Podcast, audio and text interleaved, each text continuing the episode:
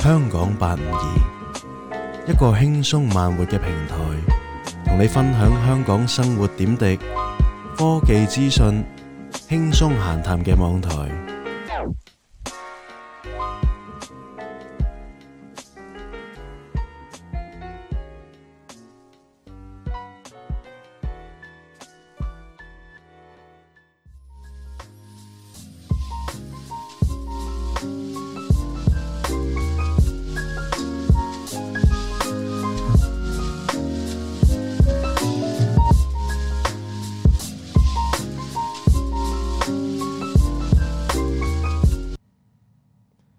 喂，hello 啊，各位聽眾，歡迎大家翻嚟收聽第二十集嘅香港八五二啊，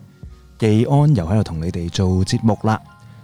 好啦，咁啊翻翻嚟第二十集啦，其實上個禮拜呢，咁啊又冇同大家出到呢一個 show 啊，冇出到呢一集嘅第二十集嘅香港八五二喎，唔知有冇聽眾啊係等緊聽呢一集嘅節目呢？唔知都有幾多個聽眾係等緊我技安出場呢？好啦，咁啊，首先啦，都係好耐冇介紹過啦。咁啊，最近啦，因為我同阿 Anthony 啊嘅一家八五二啊，有啲嘅節目上面嘅調整啊。咁啊，首先要介紹下先啦。如果大家有興趣繼續 follow 我哋嘅節目呢，大家可以喺翻我哋嘅 Facebook 網頁啊，搜尋翻香誒一家八五二啦，係一家人嘅一家八五二啊。英文亦都係搜尋翻 Kcast 八五二 KCST 八五二，係可以揾到我哋嘅 Facebook 專頁嘅。咁裏面咧就會有晒我同 Anthony 嘅所有節目啦，包括而家大家聽緊嘅呢個香港八五二，亦都有 Anthony 嘅簡約科技，同埋我同 Anthony 一齊做嘅一家八五二嘅。咁最後啦，我哋新增咗個環節啦，就係俾我哋嘅一家人嘅聽眾去收聽嘅。一家人嘅聽眾就係有喺 Patreon 誒、呃支持我哋啦嚇嘅一啲聽眾，就可以聽到一啲最近我哋誒。呃大力喺度推廣緊嘅一個好健康嘅減肥方法啊，重啟健康嘅一個嘅秘技啊，喺度同大家喺呢個家事一則嗰度分享噶。咁大家可以去翻呢個 Patreon 嗰度啦，就可以支持下我哋嘅。咁啊，有關資料呢都可以喺翻我哋嘅 Facebook 網頁揾到噶噃。好啦，咁啊，首先呢，咁啊，過去一個禮拜啦，咁啊。香港啊，最近發生嘅最大嘅事就睇嚟係話本地確診嘅呢個 Covid nineteen 啦，武漢肺炎嘅指數呢，又好似上升翻啦。咁啊，大家好似人人自危咁樣啦。包括我嘅工作機構啊，最近啊都開始重啟翻呢一個在家工作啦。其實上兩個禮拜呢，我哋都誒分 team 咁樣輪流 A、B team 咁翻去，咁之後就全 team 翻去。咁啊，到今個禮拜開始呢，我哋又開始又冇人翻去啦，咁樣咁啊，亦都唔知道搞到幾時。咁啊，最保守估計啦，睇嚟我哋都到八月尾呢，都係唔使再返公司噶啦。唔知其他嘅聽眾，你哋又點樣嘅安排呢？你哋又有冇好緊張啊？驚唔驚啊？屋企嘅口罩仲夠唔夠用啊？咁喺我自己嘅工作機構呢，公司就有安排呢去買一啲嘅口罩嘅。咁啊，好似要到七月二十二號先會送貨到啊。咁亦都政府啦，我哋嘅政府亦都派咗一啲。同心抗疫口罩俾我哋啊，每家每戶嘅信箱應該都會收到十個嘅，唔知你又收到未呢？又夠唔夠你用呢？如果係一家四口的話，每人平均每日用一個，應該都可以捱到兩日嘅。睇嚟呢個第三波嘅疫情呢，有排都唔會離我哋而去啦。我就希望各位聽眾啊，身體健康啊，保持住呢一個出街戴口罩啦，就睇嚟唔好鬆懈啦。其實我覺得之前有一段時間呢，好多香港嘅市民呢都開始會有鬆懈嘅情況出現啊！佢哋開始都話：誒、啊我見到有少部分嘅人係唔戴口罩啦嚇，少部分嘅人啊，通常都係比較年紀大啲嘅朋友啦嚇，一啲老朋友啊，佢哋都係有陣時都會開始唔戴口罩，或者係象徵式戴住個口罩又掹咗落個下巴嗰度啊咁樣嘅。咁其實大家都唔好咁樣啦。而家我睇嚟。亦都有傳啦嚇，呢啲我又唔係好肯定嘅啊嚇。呢啲美國嘅 CNN 嘅新聞就好似話呢一種咁樣嘅 Covid nineteen 有變種嘅情況出現喎，就話佢好似嗰個散播力係比以前有提升唔知幾多倍咁樣啊。咁但係呢啲就信唔信就冇乜所謂嘅。我覺得喺疫情底下，大家都要有一個居安思危嘅心態，人人自危，就唔好俾呢個疫情呢繼續喺度惡落去啊，惡化落去啊。我哋大家都係要保護好自己，保護好大家身邊嘅所有自己親朋戚友、心愛嘅人，都要作最好嘅準備，正所謂最壞嘅打算，最好嘅準備啊嘛。咁我覺得大家都要保持住呢個心態。咁呢個疫情呢，希望就可以好快離我哋而去啦。最近呢，亦都收到啲網友嘅一啲誒、呃查問啦，一啲嘅 inquiries 啊，一啲嘅詢問啊，唔係查問，一啲詢問啊。嗱，佢哋好奇怪喎，佢哋就唔中意喺 Facebook 網頁嗰度去去揾我哋去問嘅喎，佢哋唔知係咪怕醜咧，驚俾人見到咧。咁大家其實可以利用呢個 PM 嘅功能嘅。咁佢就晚內有位朋友佢就喺度問啦啊，喂，我啊其實有啲興趣，但我一直都冇恒心去做呢一個六十日蔬果汁斷食喎。咁其實我個體重又唔係咁高啫，我希望係減，可能係十零磅咁樣，有咩辦法啊？我又覺得自己唔得喎。嗱，咁大家首先我就想同你哋講下呢個恒心或者個日數呢方面呢。其實你犧牲你可能六十日嘅時間，你可以換來你一生嘅或者係嚟緊好幾年嘅健康同埋外表上面嘅形象嘅改變，我覺得係值回票價啦。呢、一個係我想忠告大家要考慮清楚一樣嘢。六十日你可能你話，哎，我又要多 social 啊，禮拜六日要出去見朋友啊、食飯啊，好多呢啲咁樣嘅誒、呃自己嘅生活啊咁樣。咁我覺得用六十日只係需要你六十日嘅時間，你就可以重啟你所有嘢，你會用一個全新嘅面目去示人，唔係好值得咩？可以喺為自己嘅生命裏面做一個新嘅大嘅改變，一個啊，我同 Anthony 成日掛喺口唇邊嘅一個字啊，里程碑啊，為自己做一個里程碑一個 milestone 出嚟，唔係一件好值得鼓舞嘅事咩？咁樣。咁好啦，另外一個講法就話、哎其實我真係要十零磅啫，我唔需要好似阿紀安你咁樣喎，要減啊咁大量咁大嘅數字嘅磅數啊，唔需要咁大嘅改變啊，咁樣其實 OK 嘅。你如果你話本身你話你個身體都話唔係咁誒誒咁咁臃腫咁樣啦嚇，唔係咁敦厚啦嚇，男士唔係咁敦厚啦，女士就唔係話咁豐滿啦咁樣嗰啲，其實你我覺得可以話唔需要話去到咁六十啊咁嘅極極端啦，你可能試下二十日先咯。如果你只係揀十零磅，其實我覺得二十日啊，好似阿 Anthony 咁樣啦，都有一個好明顯嘅效果俾到你噶啦。咁我覺得可以嘗試一下嘅。咁咪即管二十日蔬果汁斷食先咯。如果你覺得你仲未到個效果，咪加多幾日咯。或者已經到咗個效果啦，咁你咪可能 OK 咯。但係其實我覺得唔係咁易 keep 得住嘅。如果你係二十日，其實點解要咁長嘅時間呢？其實係要。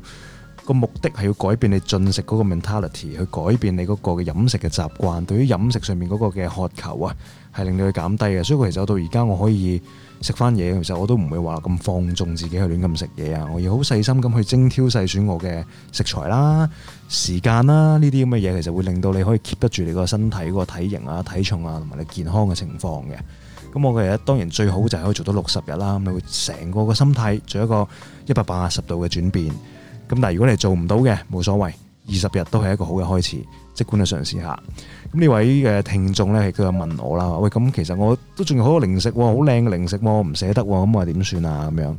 我覺得話你話喺公司你有一箱零食，咁我覺得最好嘅做法呢，就係將佢送俾你最討厭、最憎嘅同事咯，全數送晒俾佢，咁樣就抹眼屎乾淨盲啦，你自己又可能覺得心情為之一好好好爽咁樣，唉、即係毒害咗佢。好表面上你就好似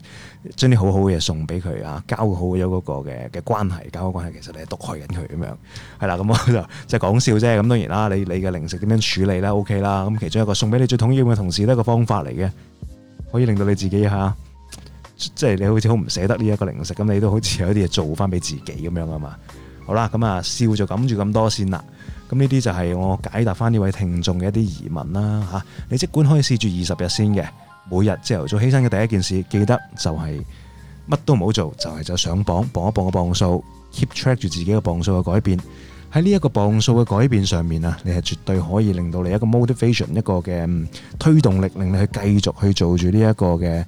誒蔬果汁斷食嘅，因為你見到個數字係咁樣向下跌嘅時候呢，絕對係為自己一種嘅鼓舞嚟㗎。OK，咁好啦，希望呢一啲咁嘅少少意見可以幫到你啊，去進行你開始呢個二十日或者三十日甚至乎六十日嘅蔬果汁斷食。好啦，咁今日呢，我技安嘅分享就講住咁多先，嚟緊將會有我同 Ivan 嘅新環節啦，叫做講男換物，轉頭翻嚟同大家繼續講玩啊！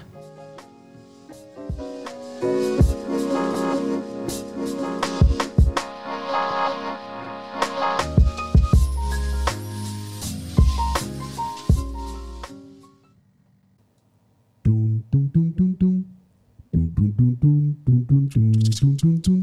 dum dum dum dum dum dum dum dum dum dum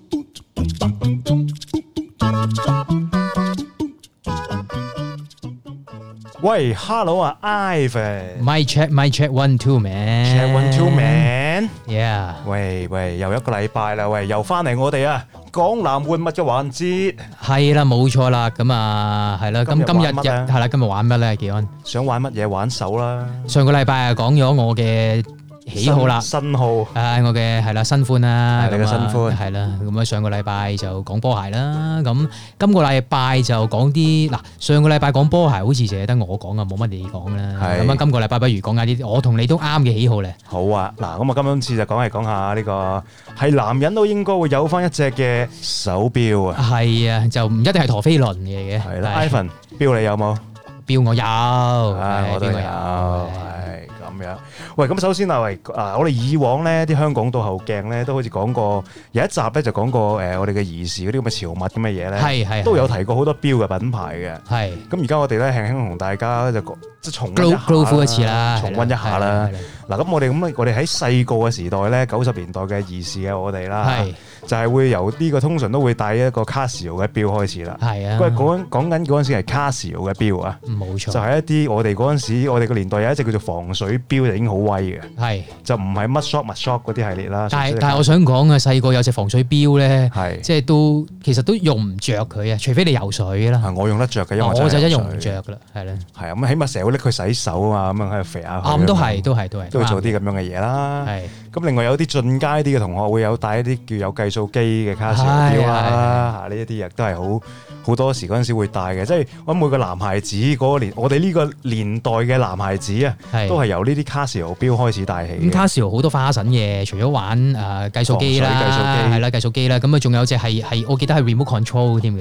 係有有 IR 嘅，可係以啦，啊熄電視啦。係啦，咁啊誒，仲有啲咩啊？Casio 嗰陣誒時 Casio 仲有一啲係有打機咁樣呃嘅，都有啊，係係嘅係都有嘅都有。係有啊啲有 data bank 嘅，可以入電話號碼嘅，嗯，嗰嗰站嘅錶啦，功能性多啲啦，嗰啲就係功能性多啲嘅，即即係就個款就係好 classic 嘅 Casio 一個正方框嘅一個電子錶咁咯，冇係啦錯，嗰啲咁樣嘅款啦。咁後來我哋嗰陣時都有誒，後來就開始大個少少啦，即係講可能五六年班啦。嗯，就覺得自己大個仔啦，唔好再戴電子錶啦，就會可能整隻 Boy London 啊行針嘅錶啦，係啦，大大隻咁樣啦，扮大哥啦，係啦大大隻咁樣啦，就懶係潮啲啦，皮帶啦嗰陣時皮帶皮帶嘅錶啦，唔再係膠帶嘅錶啦，由嗰陣時咧，其實細個嗰陣時都係中意，即係點講啊，由一個演化嚟嘅。就誒、呃學你話齋細細個咁就誒中意啲電子錶功能性嘅啦，去到大個少少又想扮扮大人啦，咁係啊想買買隻大錶玉啲嘅，係啦係啦行針嘅。係啦，係咁就開始即係係啦，Boy London 啊就係、係啦，Boy London 冇錯啦。咁嗰陣時就係 Boy London 就興紅極一時一段時間啦。嗰陣時，係咁後來係有啲後起之秀，就例如係 Swatch 啦，係 Swatch 啦，係啦係，啦，即係搞呢個七彩啲㗎啦，係花啦神更加啲啦 fancy 啲嘅。係啊啦咁亦都係一個行針嘅錶之餘，仲有自動錶添啦嗰陣時，係啊啊唔係自動錶啊，stopwatch 嗰啲叫做 stopwatch stopwatch 係啊，即係支針會可以係咁轉嚟，即係可以轉去計時咯，但係就行指針嘅計時啦，係啦，行指針嘅計時都係係啊瑞士錶嚟啦，係啦，啊嗰陣時覺得好新奇嘅，係啊啊嗰陣時覺得好新奇，同埋佢啲色彩係比較吸引後生仔嘅，膠錶帶得嚟又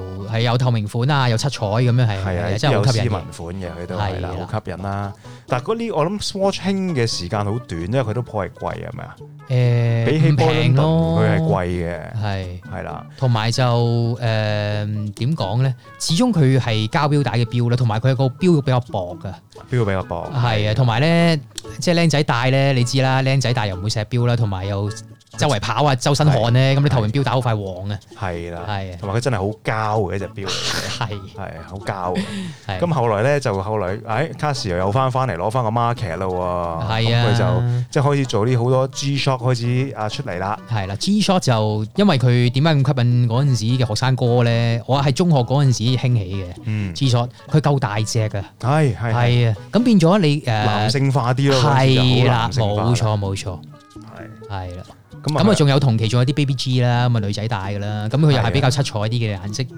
係啦，有拼色啊、粉藍啊咁樣嘅，係啊，冇錯啦係，誒應該咁講，好似係出咗 G-Shock 先，後來佢就想舐埋個女性啊係啦，冇 market。錯冇錯，咁就出咗個一個一連串嘅 Baby G 系列啦，冇錯粉紅色啊、粉綠色啊、透有少少透透明透地嘅，明係啦啊係啦咁係啦，樣啦。咁啊，我都有啲男仔都戴嘅，手細啲男仔會嗯戴 Baby G 嘅。但係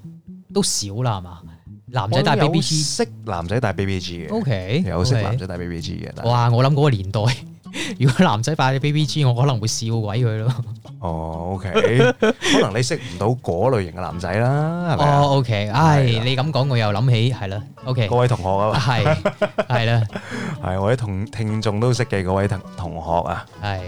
嗱，咁啊呢個就講緊我哋可能去到讀中學啊，我諗由我哋學生哥年代代啦，啊，去到中學學生哥年係代，啦我哋會戴嘅錶啦。係咁我哋好啦，出嚟社會啦，投入呢一個社會嘅時候，又係另一個層次嘅標啦係啦，就未必會戴翻僆仔戴嘅錶啦，咁啊可能會追求少少嘅喎，成懶係再成熟啲咁樣，係啦，鋼帶啦開始想啊係啦，買要啲，降大但係啦，又唔又又未去到話太貴嘅，係啦，咁未去到邊啲我陀哋飛輪級數係啦，咁邊啲我哋 afford 得起嘅咧？技安啊。咁啊，咁我第一隻嘅降大標咧，係就係呢個精工唉啦。 me too 喎，正所謂窮我都係喎到窿就大正工啦，係啦，咁啊嗰陣時啱出嚟，初出茅廬，揾得幾多錢啫，咪帶隻精工扮下嘢先啦。係。咁我第一隻嘅降標帶嘅標就係一隻精工嚟嘅。啊！你唔好講笑喎，我去到而家我開工我都係戴精工嘅啫喎，誒咁啊，咁你啊咁我你粗大噶嘛，因為粗大唔係應該帶 G Shock 咩？粗大戴 G Shock，嗱我我反反而而翻工有可能唔襯衫係咪 啊我反而比較鏡石啲 G Shock 嗰啲翻轉， ？O K 嗱，係哦啊其實嗱，各位聽眾都我哋咧稍後啊，其實我哋會主力好講好多 G Shock 嘅，因為點解係啦，我就會解釋翻點解我咁錫啲 G shot 多過隻精工啦。好啦，咁啊，技安講翻頭先就話誒精工啦，我哋係係啊啦，啱啱初出茅廬嘅小伙子出嚟做嘢啊係，打精工啦。咁啊喂，我仲誒，記得我隻精工係隻 con 佬嘅精工，係一隻係銀色標身嘅鋼標啦，係黑色標面有三個圈嘅，有 con 佬即係有嗰啲叫計時嗰啲咁嘅針嗰啲三個圈嗰啲啊，我由出嚟做嘢到而家都曾經都有過三四隻精工噶啦，不過隻隻都係俾我粗大大到爛鬼晒，係。係。之後我又有擁有過一啲嘅 Citizen 啦、星神嗰啲人啊 c i t i z e n 我就冇買過，但係我有好多女性嘅朋友嗯咧，嗰時啱啱出嚟做嘢咧，佢哋都係中意買 c i t i z e n 嘅表。 X 啊嘛，因為鄭秀文係啊啊嘛，係啊同埋陳陳慧慧琳琳係啊陳慧琳係係啦，嗰個系列啦，咁樣亦都係好好 sell 得嘅。嗰陣時點解我整嘅星神咧？因為佢嗰個 Eco Drive 啊，係佢嗰只 technology 即係其實太陽能啦，簡單嚟講，係即係日曬太陽就會唔使換電嗰啲咁樣。我到而家仲 keep 住嗰一隻嘅誒星神喺度，係，係啊，叫做 Nighthawk 嘅系列嚟嘅，仲有冇帶啊？誒好少戴啦，嗯，係啦係啦，但係佢都幾襟啊，熬咗唔知幾多年啊，嗰只嘢都仲行得，所以呢啲錶係平得嚟又襟戴嘅。誒平買就貴帶算唔算咧？係咯，誒平唔係貴帶嘅，平買平帶。嗯平買平帶係咯。嗰陣時平嘅，而家貴咗好多啦。而家啲精工同星辰你知嘛？精工我知啦，Citizen 我就唔知喎。精工我知係貴咗好多啦啊貴。精工貴咗好多啦。啊精工係係真係即係係咪係咪叫升級 咧？係咪升級啊？我諗二三千咁樣噶啦。三千起咯，我見有啲好多都靚啲嗰啲係啦。係以前我嗱我啱啱出嚟做嘢嗰陣時買只精工，講緊都係六七百蚊，唔使一千蚊嘅。而家你買精工五可能仲得，精工哦五就係精工五最係平嗰啲嘅自動五錶係啦係五啦係啦，係啦，係啊係啊係啦。而家就我諗你見得下樣嘅都起碼過千或者二千噶啦，係見得下人。咁啊，其實我哋央日兜啊，即係啱啱出嚟做嘢，初出茅廬咁，除咗戴精工、戴星辰，我哋都仲係不忘 G Shock，都仲係好係中意嘅。因為 G shot 係即係牛記粒記嘅碌嘅時候咧，襯 G shot 係真係都幾好睇嘅。係係啦，同埋唉襟大啊嘛，吸襟大，同埋佢有誒你嗰個 casual look 咁又可以係啦，同埋佢本身你買 G shot 都係因為佢多色彩俾你揀啊嘛，係啦，係啦，咁變咗你有好多誒、呃即係可能你比較 casual 啲嘅 look，咁又想買誒、呃、戴隻比較色彩鮮豔啲、colourful 啲嘅，咁亦都可以 G 係啊 shot 都可以加啲，有錢啲嘅就係 weekend car，我哋呢啲就係 weekend watch，係咪啊係啦，冇即係星期六日錯啦。就星期六日就有一七彩啲嘅襯衫就，即係有錢嘅就戴嗰啲嚇，冇錢嘅就戴但係呢呢啲啲，啊，真係啊，此言甚是啊，Ivan 啊，係喂，咁嗱好啦，咁我哋繼續，我哋而家變成一個成熟嘅男人啦，係啊咁我哋嚇呢個社會嘅地位又提升咗啦嚇，咁啊可能戴嘅嘢亦都有啲唔同噶咯喎，個鋼標上面。啊夠唔夠膽喺呢一個電波上面同大家啊？係即係精工 show off 一下精工嘅升級，我哋都升咗級 啦。係啦，精工升級，我哋都要升級下 啦，大男孩。喂，啊你嘅第一個升級係乜嘢啊？我第一個升級啊，哇，都好多年前啦。咁我就啊、我去到而家都係擁有一隻嘅啫，係，係啦。咁啊，Omega 嘅，誒咁啱嘅，果然嚇，大家 taste 甚至啊，係啦，我係擁有一隻嘅啫，係啦。Oh 咁啊，我同埋我而家都好鏡錫住佢嘅，係有陣 Mm 時真係襯衫啊，或者係真係夜晚要將人食飯我先戴嘅啫，係啦嗰一日哦，哎我第一隻升呢嘅又係 Omega 啊，係嘛？哎又係一隻誒、嘅，我記得 Omega 係你讀我嘅嗰陣我未時，教我讀你嘅咩？係啊，成日話 Speed Master Speed Master 好正好正好正咁樣。其實嗰陣時呢隻我真係覺得好正，因為嗰隻係 Speedmaster，其實真係我諗如果有聽過嘅都係知道嘅呢個 Moonwatch 啦，即係一個好 iconic 嘅一個系列啊，對於我嘅 Omega 係啦，因為係咪日本興先嘅？應該係日本興先嘅，係都係日本興先嘅。咁呢只叫 Speedmaster 嘅 Moonwatch 咧，我諗都有一輪係好多人中意戴，因為佢個款係好特別。而點解佢叫 Moonwatch 咧？而呢一隻錶嘅歷史就係講緊佢係第一隻嗰陣時嘅太空總署呢個登月計劃阿波羅十三嘅時候咧係，第一隻被挑選咗可以上太空嘅任務嘅一隻太空人佩戴嘅錶嚟嘅。太空人指定型號啊，係啦，咁點解咧？因為佢嗰陣時當其實揀咗好幾隻嘅名錶嘅。係勞力士嘅誒地通拿其中一隻啦，係誒 Omega Speedmaster 即係 Moonwatch 啦，係當其時未叫 Moonwatch 啦，仲叫係 Speedmaster，誒有一隻 IWC 嘅，另外仲有兩隻我唔記得咗係乜嘢啦，係係啦，都係啲靚錶嚟㗎啦咁樣。咁咧，最後就經過啲唔同嘅測試底下咧，係誒呢個 Moonwatch 成功跑出嘅係一個好主要嘅元素，佢唔係自動錶，因為佢要上鏈嘅呢隻錶，係係啦，佢冇得自動嘅，咁就會誒唔怕。 stable 好多啦，係唔啦係，stable 好多，唔怕因為冇咗地心吸力，佢唔陀飛輪啊，哦上唔到鏈， OK，咁就你靠手動上鏈，咁咪可以繼續行啦。嗯第二，佢個錶面唔係嗰啲所謂嘅 sapphire crystal，即係唔係嗰啲嘅水晶玻璃。哼係咁如果你遇咗啲撞擊嘅時候，佢唔會裂啊，係佢只會係可能裂，但係唔會一片片嘅碎片咁飛出嚟，嗯佢會花，佢係好易花嘅呢種，係但亦都好易整到佢唔花，但係係佢唔會爆先。佢 OK 係用嗰種叫做 mineral 誒 crystal。係 mineral glass 之類嘅嘢，其實即係膠膠地咁樣嘅嘢嚟嘅，係啦。呢個就係佢 Moonwatch 嘅特色，同埋佢嗰個款係下面有三個嘅誒 chronograph 啦，係一個好 iconic 嘅設計。而嗯佢個錶面嗰塊玻璃咧，就同以往啲好唔同啦，唔係一個平面嘅玻璃嚟嘅，係一個 dome 嘅形狀，一即係個起起誒嗰啲叫咩啊？卜卜卜地嘅 dome dome 形，即係好係似一個啲湖面咁樣，湖面係係啦，啦一個湖湖面面咁咁樣樣嘅凸起嘅，好好 iconic 嗰個設計啦，係咁所以就深深吸引住。所以當我自己誒揾到一誒，即係開始賺嘅錢多啲嘅時候，係第一隻好想入手嘅一隻靚錶就係呢一隻 Omega， OK 咁樣咯，係啦。係啦，咁我嗰只 Omega 就同你嗰只有啲分別啦，我嗰只都係 Speedmaster 嘅型號嚟嘅。係但係就已經停產咗㗎啦，咁就係誒呃嗰個型號叫 Split Second 啊，哦 split second 係啦，咁佢係誒點講咧？佢係比你點講咧？比 Moonwatch 嗰個型號咧係會比較更加厚身啲嘅，係係聚手啲大隻啊！啲你見過啦，大隻啲啦見，過見過係係啦。咁我比較中意啲大，即係男人越大咧，係中意啲錶係越聚手嘅。係啊越大隻嘅，係啊，即係硬係覺得啊太輕飄飄又冇乜嘢咁，好似係啦，冇錯就係咁。咯。咁所以就嗰陣時係啦，都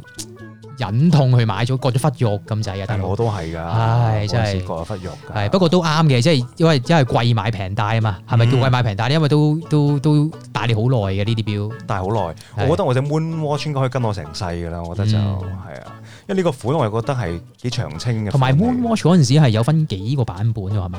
有一啲係自動嘅，但係自動嗰只就唔係唔係 original 嘅 Moon Watch。係係你係。買係上鏈嗰只就真係上月球嗰只，佢有啲係自動標版，有啲咩有啲咩所謂咩平民版啊、係太空版咁嗰啲㗎嘛？啊細只啲嘅平民版嗰只，好係嗯平啲添係嘛？平民版似貴啲嘅，我貴啲嘅。定差啊差唔多，差唔多。哦 OK 但係細只啲嘅， OK，係啦係啦，咁樣。嗯。咁啊女仔戴嗰只款多啲咯，啊男仔係就係會戴翻哦，我。係啊，我都有見過女仔戴 Moonwatch 度。係啊，佢哋嗰只可能就所謂嘅平民版就自動標嚟咯。咁啊，近期我接觸啲朋友都有啲人係都有戴 Omega 嘅，但係佢哋就嗯誒、呃就轉咗去戴嗰啲 P.O. 嗰啲 Planet Ocean 嗰啲 Yard Master 啊嗰啲咯， Yamaha 應該勞力士，係咪勞力士啊？係啊唔係啊，佢係有隻有隻叫咩咧？C Master 哦係 C C Master， Master 係 C 占士 Master 邦係系 C 列啦 Master 係啦，占士邦系列啦，係啦 Omega 又係嗰啲普嗰啲點講咧？Omega 就真係好 sell 到我啊！呢啲咁嘅科技人咧，為咗係上太空啊，占士邦啊，即係好呢啲好好佢個 image 好好好 man man 啊，係係啊，啊，好好 sophisticated，係冇錯冇錯。係啊，又占士邦又上太空咁樣，哇！件事就好正啦，係啦，咁頭先提開啦，Yard Master 啦，咪嗯係啊呢個 Rolex 噶啦，啊係啦，咁你我就冇擁有過，其實係啦我。曾經擁有過嘅，係咁啊，自己去買過一隻嘅，咩型號咧呢一隻就係叫做 GMT Master 二啊， ？OK 啊係啦，嗰陣時 sell 到我就佢支紅針啦，啊，我調翻轉喎，反而呢啲鋼帶錶咧，我又唔係咁中意紅色嘅指針，好紅色嘅字心啊唔。知點解係咯，我係我我係唔係咁中意紅色嘅字音？不過嗯 anyway 係繼續係啊咁啊，勞力士就係呢一呢一呢一隻咁樣啦，咁啊 sell 到我。咁後來我都後悔嘅，其實我而家如果俾我揀，我最中意嘅就係嗰只叫 Explorer Two 啦。嗯咁就 Explorer Two 就係佢冇得轉嘅個圈。咁啊，我覺得如果係白面橙針嗰只就好鬼死靚仔嘅， ，OK。我覺得幾好襯衫。可能大個咗個品味會變啦。咁另咁另外階一段又會唔同嘅品味嘅，係啦，係唔啦同，嘅品味啦。咁另外一隻我亦都係好心儀嘅一隻就係呃誒 IWC 嘅 Pilot 啦，係嗰只又係好 sophisticated 啦，飛機師標咁樣啦。嗯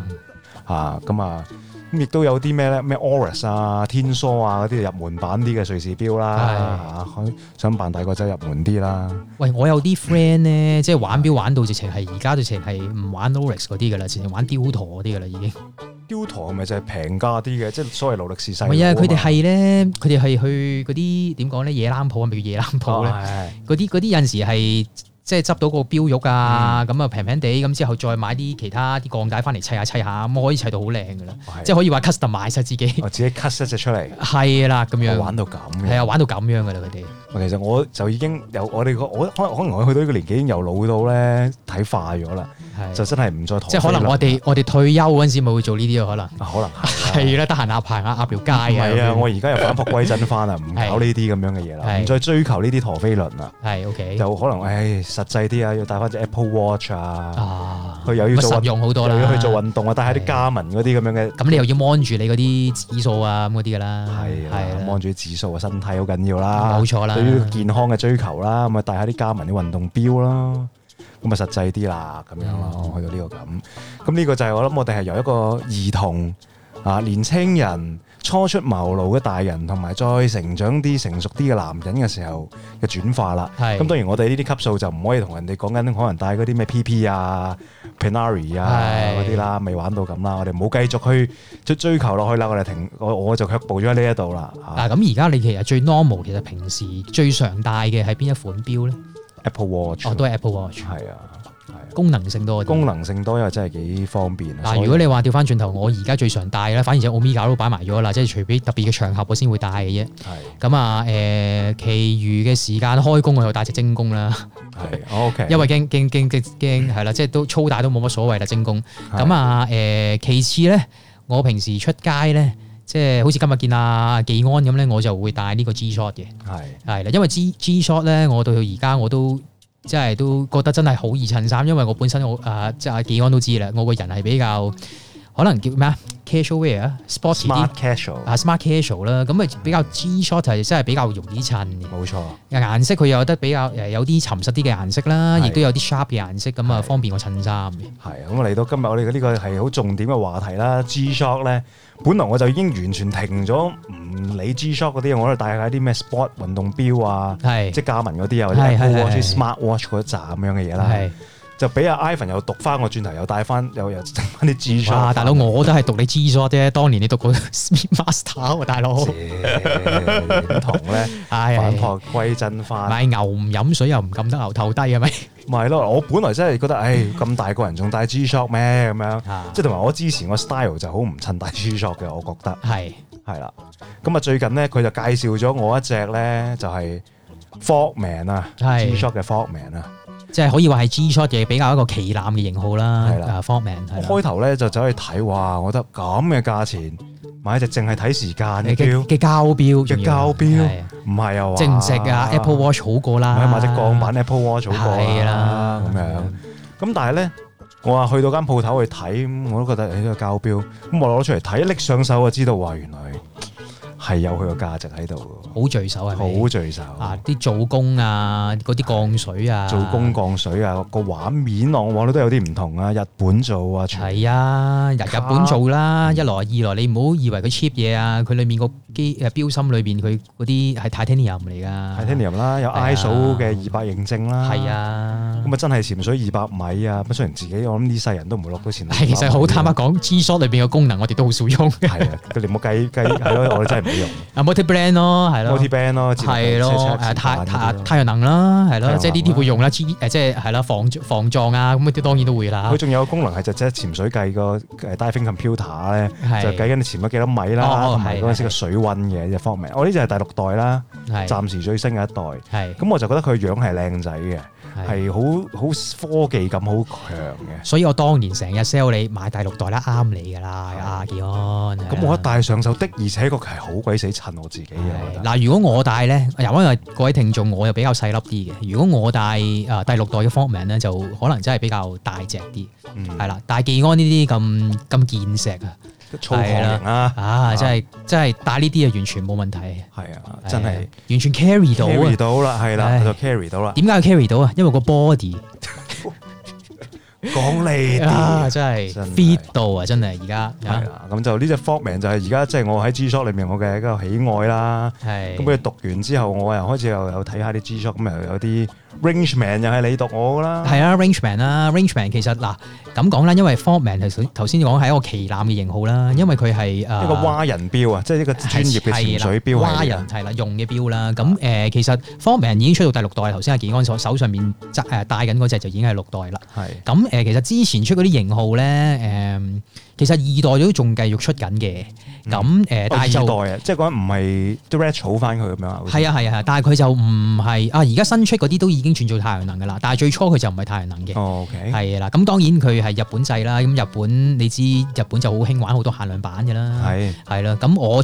誒你都見過我有一隻係透明錶帶嘅啦。你好似唔止一隻㗎，係咪啊？我有兩隻嘅，哦一隻係二 OK 代，一隻係四代。咁誒、呃我比較偏愛四代嘅，點解咧？佢就你就麻麻地四代嘅，因為佢係比較細隻嘅，其實我真係中意，淨係中意第六代啫，其他係嗰啲我都夠巨啊嘛，夠夠巨巨係啦麻麻係啦。地，夠科技感強啊。係啦，咁我中意第四代嘅，因為佢比較細隻得嚟，但係佢都聚手，咁同埋就啱我戴，係啊啦係。咁誒係咯，咁變咗就係咯，同埋 Forman 係比較貴嘅喺咁多個啊，即 Casio 係嘅 Casio 即係 G Shot 嘅系列裏邊，應該歷代嘅 Frogman 都真係成隻日本做噶嘛，係係係係啦，冇呢個錯，係佢嘅賣點啦，同埋佢係比較精雕細琢嘅。係即係我而家戴緊呢個六代呢一隻嘅 Frogman 咧，就碳纖表帶啦，又係啦係啦，誒佢都誒佢有分誒點講咧？如果你香港買嗰啲咧，就有機會未必係碳纖錶帶嘅，嗯係啦。咁啊誒都係睇型號啦，譬如另外佢有隻款叫 Mud Man 嘅，係係啊泥人啊，OK。迷人係防泥嘅乜名佢標俾標榜住，咁佢誒日版嘅話咧，佢會係碳纖標帶，但係如果你話香港行版嘅咧，佢就咁膠標帶嘅啫我，覺得爭咁遠啊！係啊。碳纖表帶應該矜貴好多誒、但係其實價錢唔係爭好遠嘅啫，喎，哇咁因為乜名本身都唔係好貴嘅，千鬆啲蚊有㗎。但係 Frogman 係咪應該全部都係碳冇誒，佢一啲啲型號嘅，係咩？都係香一港啲啲型號嘅。香港有行貨咩 Frogman？啊香港有有有有有啊有有，但係當然，如果你話特別嘅顏色或者特別嘅版本，就香港未必有翻啦，就未必有係啦嗯係咁樣咯。係你呢只應該都有呢個香港行我呢個貨應該嘅係最 generic 嗰個版本嚟嘅，係啦就唔係啲咩特別色嚟嘅。係啦，咁係啦，咁頭先講開啦，就係話係啦，Forman 係一個比較旗艦啲，價錢比較貴少少啦。咁呃 Rangeman 咧就係如果係啊覺得 Forman 係比較貴嘅朋友咧，咁又想買只大隻少少嘅誒 G Shop 嘅話咧，其實 Rangeman 係一個幾好嘅一個選擇嚟嘅，係因為阿技安之前咧未買呢個 Forman 之前，我都同佢講，喂，不如買只。Rangeman 啦，咁係樣啊係啦，係咁啊佢後尾之後佢都好乖咁聽我講買咗只 Rangeman。係啊，俾佢讀貴咗，但係呢係隻 Rangeman 真係平好多嘅，係你同我講話係睇過佢嗰個宣傳片啊嘛，係嘛？定係嗯唔啊係係。睇喺 YouTube 定唔知邊度睇過條片，我覺得哇好正喎！唔係，我睇條片覺得好正，係係 Frogman 係 Frogman 啊 Frogman 條片， ，OK OK 潛 OK，晒水，着晒蛙唔鞋。係啊，，你話係開槍嗰個咧，嗰個唔係 Rangeman 咩？好似唔係喎，我唔記得咗啦。哦，anyway 係啦，係咁就誒係啦，咁我就比較偏愛誒 Rangeman 其中，我嗱我手上戴緊呢一隻咧就軍綠色嘅，嗯，係啦，咁當然佢有出好多版本啦，佢有另外有隻軍綠色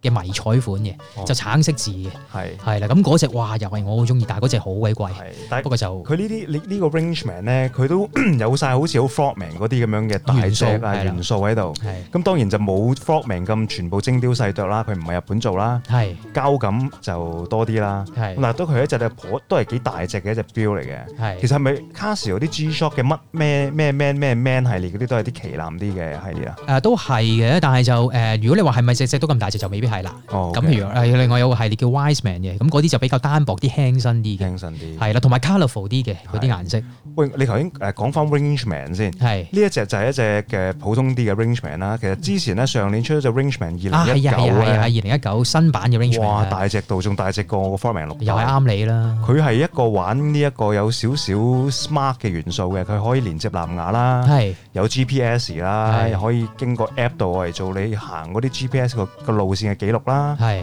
但佢冇 check 心跳嗰啲嘢嘅，但佢係 OK 好大隻嘅一隻錶。係啊啊係，你講開呢樣嘢啊，近近呢一兩年啊誒呢個誒 G Shot 都出咗隻係玩藍牙嘅，係係啦，咁可以連接可以睇埋誒呢個 WhatsApp 嘅 message 添嘅。哦，佢係直情係 LCD 嘅啊係誒係係面板嚟嘅。係係啦，咁啊誒，即係冇冇咁多限制框住啲字嘅，直接係出到，即係好大隻嗰只係仲大過仔，大隻過你呢只 Forman 嘅。仲大過 Fortman。係啊係啊係啊哇，，哦咁樣真係好都大係隻，八百幾九百蚊嘅，所以你誒。都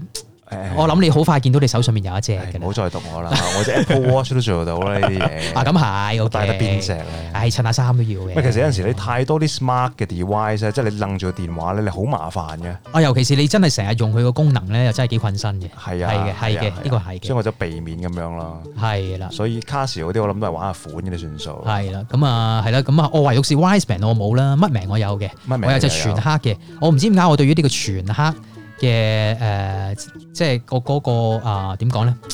嗰個帶錶帶同錶殼咧係全黑啦，跟住咧我嗰只乜名係誒裏面嗰個圈咧係金色嘅，係，黑襯金咧哦，即係嗰係個個金眼 Golden Eye 係嗰啲啦啊係啦金眼睛係啦金眼咁啊睛咁樣襯係呢個 colour blocking 我唔知點解好好熱愛我都嗯，係啦，你知我平時麻麻啲黑色噶啦，但係呢個係黑色襯金色嘅真係冇得輸。哦係，OK。係，你都值得擁有一隻嘅。我其實我麻啊麻地啦，我就純粹你 sell 到我 Frogman，因為佢嗰隻大隻嗰種粗犷係係係，冇 sell 到錯，我嗰種嗰種堅硬同埋拎上手嗰種聚手感啊！係冇錯冇錯，咁啊，乜名啊我都冇啦，Wiseman 你有提過，我未見過添啦，我係見過你隻乜名啦，乜名就係 sell 佢防泥啊，跌落嚟咯。放例啦，同埋佢係誒佢嗰個帶殼咧係特別厚身啲嘅，哦，係啦啊係啊，同埋大家聽眾。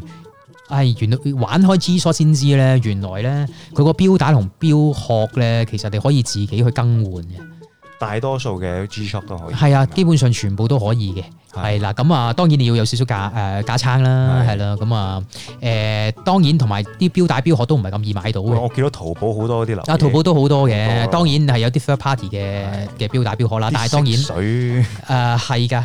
係幾㗎，難接受，shocking pink 都有，大佬我見到。有啲就玩全透明嘅，係咁就如果你係喜愛全透明嘅話咧，都可以自己換上去啦。我都試過換嘅，都唔係話太難換，哦，係啦。咁樣一套帶殼，如果你話唔係原廠嘅，講緊都係二三百蚊一套嘅啫，係。係啦。咁我可以俾你即係 pat pat 痕嘅時候，又想轉下款，又唔想買嗰隻新嘅，咁咪換下啦，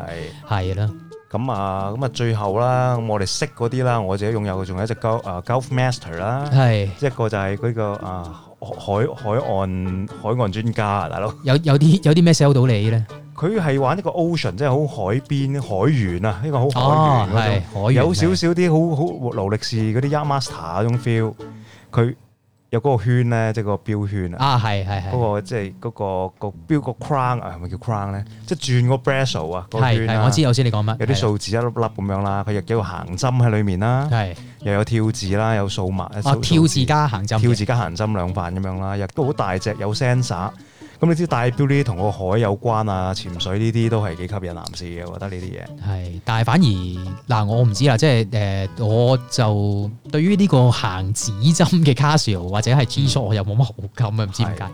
我硬係覺得係要跳字先係 Casio 或者 G Shot，哦，佢有針，我呢係我唔知個點解，有針有夜光一點點，再加呢一個嘅嗰個圈啊，係幾 sell 到我嘅呢只嘅 Golf Master 又係。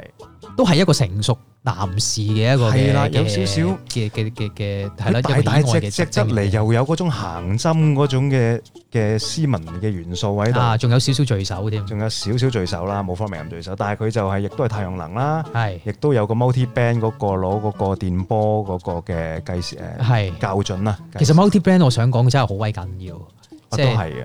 即係誒嗱，你知啦，我啲啊，你都見過我啦，啲 G shot 咧，我又唔係成日戴啊嘛，成日戴咧咁都還好啲。如果唔係成日戴嗯咧，因為佢行太陽能咧，擺得幾排咧係就冇得電㗎啦，又要曬曬完之後咧，你要等佢有翻電咧。佢係如果唔係行 multi brand 嘅話咧，佢又咩㗎咯喎？但但你佢要知再教過㗎咯喎， 但你知呢個 multi band 咧，你要夜晚嘅時候擺喺窗台佢先收到個色度係嘛嘅喎。係啊，你唔會話行下街帶住就會自己收到，唔會嘅。 ？OK，我發現，因為我我嗰隻我我唔知你嗰隻 Forman 有冇咧，係，佢喺嗰個眼嗰個位咧，如果中間咧冇咗個 G 字咧，就我真係就收唔話到個就就 signal。冇收到色。 OK，你當你收到 signal 之後，佢中間會浮翻個字出嚟話，哦，即係你琴晚已經又收到個 signal，又校準過一次啦。咁樣，哦 OK。係因為我隻 Mudman 咧就係咁樣嘅，誒、嗯內帶咗冇電啊，咁之後晒啦，晒完之後係佢就係 multi brand 嚟嘅，係咁但係咧誒 multi band 六啊嘛，係咪都係係啦，咁啊但係咧之後我我有翻電嗰陣時咧，我見佢係唔準嘅，但係隔咗陣佢又調自動調翻啱嗰個時間，調翻啱嘅時間，係啦哦就咁樣。 OK 咯，咁呢啲我哋玩到呢啲咁樣嘅，講到 frogman 啊，呢啲更進階啲啦。係喂，咁我哋又荼毒下我哋啲可能初出茅廬嘅聽眾。係如果要你介紹一隻俾一啲初出茅廬嘅聽眾入手開始玩 G-Shock 嘅，你會介紹邊只咧？Ivan 我諗可能都係 rangeman 咯 Rangeman ，rangeman 啦係咯，咁啊因為誒千佢嗯千鬆啲或者乜 man 都 OK 嘅，因為都係千鬆啲嘅入門版咁啊。又靚仔，但當然睇你咩買咩版本買咩顏色咧，啲顏色係特別貴啊嘅限定顏色係係啦。咁但係如果你話都唔係嘅，即係純粹係誒普通啲咁啊，買隻行貨版嘅可能係啊正式嘅 Rangeman 咁，其實 O K 係因為佢有齊晒啲靚功能，嘅。係啦，個包括款又唔係話曳，係幾靚仔嘅。有 multi band 六啦，有係防水一定有噶啦， 係亦都有嗰啲咩燈啊，有啲 sensor 啦，温度探測啊，冇錯指南冇針錯 sensor 啊。係啦係啦個係啦 al- al- altitude 啊，嗰個 sensor 啦，係高度屈高氣壓嗰個，係啊係啊係啦啊即係啲 sensor 度有啲 frog 名嗰啲，佢都有啦，大係啊家係都。如果嗱，你叫我 sell 一啲後生仔身形，即係可能比較大隻啲、粗犷啲嘅嘅聽眾啦，係啊入門玩 G Shock，我會 sell 佢買隻大隻佬先啦，哦大隻佬係啦係，即係嗰只叫黑色嘅 G W 方形嘅，係係啦，有啲版本日版嗰啲好似有 multi band 嘅，但係佢港有版佢係冇有佢係呢個誒四方形呢個版本，你話呢個大隻佬咧有隻細隻啲嘅哦係，係啦，咁你講誒 classic 嗰隻啊，哦係嘛？唔係啊，佢係直情係有隻係細隻啲嘅樣嘅但。都係大即係好隻似。好似貌似係一個男裝一個女裝咁樣嘅。因為你知最 classic 第一代嘅 G Shock 就係大隻佬嘅係啊係啊係啊。嘅藍本嚟噶嘛，係啊係啊，冇係錯啊冇即係錯。正方形嗰只 G Shock 啊嘛，係係。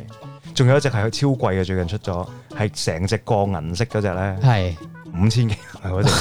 啊，黐五線千幾人都未算貴啊！你知唔知有啲科名貴起上嚟過萬蚊嘅？我知，我知嗰啲特別大。不過當然冇得講啦，即係始終嗰啲就特別限，即係因為個版本同埋個貨量嘅問題。係啊啦，你所講係嗰個係一個質料同埋誒嗰個功能同埋佢好似唔知咩幾多週年紀念嗰個嘅成係隻嗰個鐵嘅呃誒 G Shock，嗰個叫 G W 一千定唔知乜嘢。係啊係啊，G W 嘅錢我冇記錯係嘅啦，話嗰只係啦，咁啊嗰只啦，咁但係係啊我就會建議大隻佬入門 O K 嘅，幾特別嘅，因為佢好巨型咁樣一隻嘅錶，又平啦，五百零蚊都有交易啦，係係啦，即係真係好入門啦呢、個就啊襯衫即係 casual 啊，幾幾靚仔嘅，我覺得。冇錯冇係錯。嗯喂，話時話咁啊，幾安係啦，咁啊，接報去到呢度，不如講多少少關於 G Shock 嘅嘢啦。好啊，喂，咁係你啦講啦，但係其啊實我主要想講咩咧？講咁耐 G Shock，其實都想同大家講分享一下咧。咁啊其實 G Shock 係點嚟嘅咧？係啦，咁其實咧係誒 G Shock 嗰邊日本嘅工程師啦，咁啊伊部先生咧，咁其實佢設佢設計嘅係係啦。咁點解會產生設計呢一個 G Shock 嘅概念咧？就係話因為佢細個嘅時候咧，喺讀大學嘅時候，咁佢阿爸阿媽買一隻錶俾佢，咁佢好中意，咁啊愛不釋手，咁就係好愛錫咁戴啦，從不嗯從不離身嘅，係，係啦。我咁都去到係啊，係啦，瞓咁佢覺到到有戴住一日咧，咁佢唔小心跌爛咗隻錶，咁佢就非常之心痛啦。係咁喺呢個時候，佢又諗緊啊，不如整一隻跌唔爛嘅錶啦，咁樣哦咁啊產生咗一個念頭。係咁咧，咁佢咁啱咁啱讀完大學出嚟咧，就喺 Casio 度做。嗯咁啊啊，咁誒絕對啱晒啦。咁喺嗯 Casio 嘅研發部度做啊，更加可以設計一隻掂爛嘅錶啦。咁佢最初嘅佢嗰個諗法就係、啊，佢係用一啲嘅樹枝嘅橡誒一啲嘅塑膠啦係，係啦，咁啊整咗一個錶嘅外殼，然後咧將裏邊嗰個錶芯、嗰個錶錶肉嗯肉咧，去點講咧？嗰啲叫咩啊？用一個懸浮式嘅設計啊！嗯係啦，咁啊誒，純粹係外面啲樹枝膠咧，就有揾嘅幾個定點嘅支撐位啦，就定住嗰個標肉啦，係啦，等佢有個支撐嘅位啦，係啦，咁啊之後有一個懸浮式嘅機芯，係咁啊等佢跌落地咧，咁都有一個二次緩震，係。係啦，而令到佢就唔會跌得爛咁樣嘅，呢啲真係要表現日本仔咧，佢哋有一個理念啊啦，一個童年嘅故事啦，佢哋好興呢種嘅喎。係一個 啊，童年嘅故事，一個理念帶入咗佢嘅人生，即係好似好帶入佢嘅事好業，係啦，好好經典、好熱血咁啊，成件事係好半澤直樹咁樣嗰啲。係啦真係係啊，係啦。即係佢哋喂，其實真係幾幾幾勵志嘅，你呢啲咁樣嘅古仔我係啊，但係我想講喎，嗰陣時八三年啱啱出呢個 G Shock 嗰陣時咧，日本唔係好賣得嘅喎。係咩？係啊，咁啊去到八四年啦，咁啊 Casio 話想將呢個 G Shock 咧轉移個市場啦，去到美國。係咁喺美國嗰陣時咧就拍咗條宣傳片，係就你知美國人啊四大運動㗎啦，係咁啊棒球係其中一樣啦，係啊其中一種啦。係啊係啊咁嗰陣時就話個廣告咧就係用呢個棒球棍咧嗯去打呢一個嘅 G Shock 咧嚇都唔爛嘅，哦，係啦，咁啊，去到嗰陣時都未話，即係嗰陣時都好誇張嘅呢、個廣告，係係啦，咁但係都未話去到話咁瘋狂啦，啲係即即係個市場上面對於呢個 G shot 啊咁啊，去到誒、呃同一年啦，咁啊有個美國節目啦，個主持人想驗證呢個廣告係真定假啦，係，佢又真係即場就攞個壘球棍就打落支 G shot 度，原來真係唔爛嘅，哦，啊咁咁就即就刻爆紅啦，哦係啦，咁就爆紅啦，呢、個 G shot 喺美國係，係啦，哦咁樣樣嘅，係啊，同埋最初嘅 G shot 咧就唔係圓形嘅，係四方四嘅。方啊嘛，係啦係冇錯係啦就係咁大隻佬咯嘅嘅藍本咯，係啦，冇錯冇錯冇係錯啦，嗰只啦。係啦，哇，係，所以咧，其實 G Shock 都係一個，我覺得每一個男仔應該都值得擁有。係係啦，咪無論咩年紀、啊咩咩年紀年代，啊，你係幾多歲都好，你都一定，我諗相信都會有一隻 G shot 哇，嘅，其實我見到咧，而家即係喺香港地啦，係街上面我見到一啲啊中年啲嘅男士都有時會戴 G Shock，係望落去都喂唔係話太過差嘅喎。不實大體㗎不實你大。體㗎，你唔好話啊一個地盤佬戴住隻黑色嘅膠錶帶嘅錶，其實你都唔覺得係啲咩啊？又 OK 啊或者我哋一啲嘅潮人啦，香港嘅咩啊，係阿余文樂啊、陳冠希嗰啲戴 G Shock 咁樣啊，係當然佢戴嗰啲係特別貴添啦，係啦，都唔啊都都有得啊，係咪啊，OK，係啊啦，係咯，或者我哋嘅天王級啊，劉德華戴 G Shock 都唔唔曳㗎。係啊，攞嚟拆炸彈都 OK 嘅，戴住實在你等得 OK 㗎，係啊，咁所以就覺得喂幾好喎，咁樣係其實都即個即係好值得推介嘅一隻錶嚟嘅。咁你嚟緊會唔會有其他啲咩嘅目標咧？對於呢個腕錶方面？嗯目標啊，即係除咗支嗯索啦，當然即係即係啊，係啦，你如果嚟緊再想買一隻錶啦，咁你有冇啲咩啊，即係特別好想買嘅目標咪咁就樣頭先提過嗰隻 Explorer Two 咯， ？Explore Two，OK 係啊 OK，嗯係啊，即係一個目標啦。咁樣，明嘅係啦，每個男人都需要有一隻撈嘅，啊即其係實嗰啲撈佢個好好處咧，就係你越戴越值錢啊！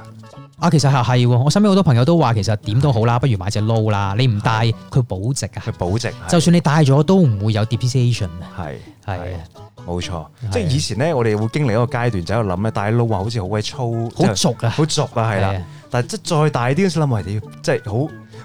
好好實際嘅好諗法就係，現實好現係實諗法就係，喂，佢真係保值，係即係可能你喂傳俾你嘅下一代，咁佢都有啲嘢揸手，咁係嘅係啊，咁係。樣就係咁樣嘅一件事。但係同埋我有好多朋友都話呢啲個 Rolex 咧，其實佢係好好襟戴啊嘅，襟帶，即係佢係話係即係我即係誒、呃我阿爸啦，啊係啦，即係上一輩做藍領嘅，即係佢都佢都佢都成日同我講話話我 G s h o 好襟，啊即係 G s h o 係 Rolex 係好襟戴嘅，係係啦，即係貴買平買平用嘅，佢真係意思即係話。係咁係咁誒 G Shock 都襟帶啊嘅，支數都咁大，但係如果你話鋼帶嚟講嘅，真係 Rolex 係即係啲鋼水特別足咁解係咯。佢啲鋼水同其他嗰啲唔同嘅，係嘛？嗰啲唔知咩 L 三一四啊，佢係用一種特別嘅咩醫學級嘅一種鋼料嘅，嗯同其他嗰啲係有啲唔同嘅，咁所以佢特別貴啦，其中一個原因啦。嗯，咁但係你知戴得 Rolex 嘅自動錶啦，即係陀飛輪啦，你命聽佢咧要抹油噶嘛？係啊，啲錶要抹油啊，定期去抹油抹一次油都，如果你翻上會啊，即係上係上上上行啊啦，嗰啲叫做抹一次油都二千幾人啊，唉，真係係啊，即夠你買都買買買隻 Apple Watch 啦，係啊，咁但係你又唔係嘅，可能五年先抹一次嘅，有係就係咯，都係啦，咁啊都多咗人戴 Rolex 嘅，我見好多女士都戴 Rolex 啦香港啊，周街都有人戴 Rolex 唉啊，真係金錢掛帥嘅世界 係咪？咪係咯，你啊做茶餐廳嘅侍應都係戴，你想揾個戴 Swatch 嘅都難啊，而家冇啦，冇啦，冇啦。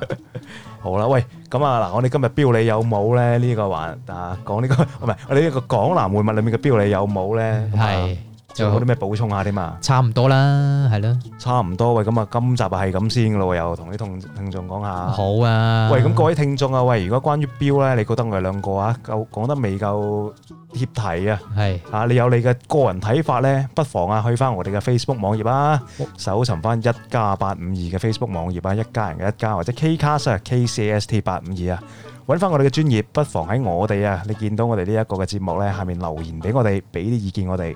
睇下有冇啲你亦都想同我哋分享嘅啲標，你有冇啦？或者頭先我哋嘅啲資訊有錯誤嘅，即非常之歡迎你哋更正我哋都得嘅，係啦。冇錯，好咁，今集嘅時間係咁多先啦，咁啊，下個禮拜再同大家傾偈，好啦，拜拜。拜拜。 Hãy subscribe cho kênh Ghiền Mì Gõ Để không bỏ lỡ